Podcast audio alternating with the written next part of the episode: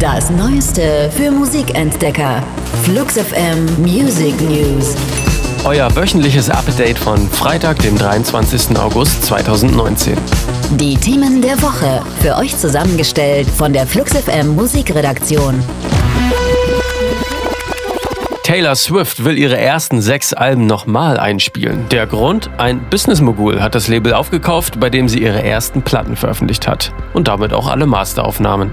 Die haben Swift zwar noch nie gehört, aber dass die Rechte jetzt in den Händen eines Mannes sind, der schon mit ihrem Feind Kanye West gearbeitet hat, ist ihr, Zitat, Worst-Case-Scenario. Taylor Swift will das juristische Dilemma jetzt so umgehen, dass sie die ersten Alben einfach nochmal aufnimmt, um wirklich alle Rechte an den alten, neu eingespielten Songs zu besitzen.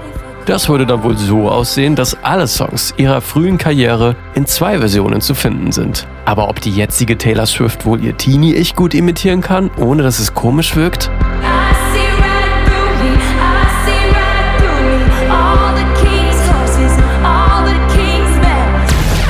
Blood Orange wird schon im Oktober ein neues Album rausbringen. Der New Yorker Indie-RB-Künstler hat sich immer schon sehr vielseitig gezeigt und mit diversen Studiogästen gearbeitet.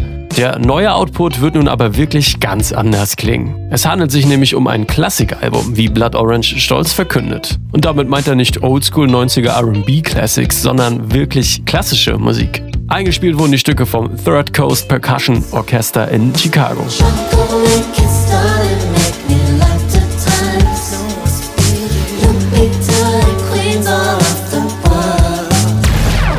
The Prodigy arbeiten an neuem Material. Im März stand die Musikwelt für einen Moment lang still. Sie hatte einen der charismatischsten Bandleader verloren. Keith Flint von The Prodigy wurde tot in seinem Haus aufgefunden. Jetzt verkündet der Rest der Band, dass neue Songs in der Mache sind. Ob die aggressive Stimme von Keith Flint, der als Gesicht der Band galt, auch auf der neuen Scheibe zu hören ist, ist noch nicht bekannt.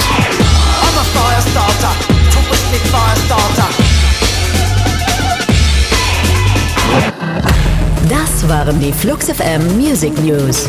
Für handverlesene neue Musik und rund um die Uhr Popkultur sag einfach Siri, starte Flux FM.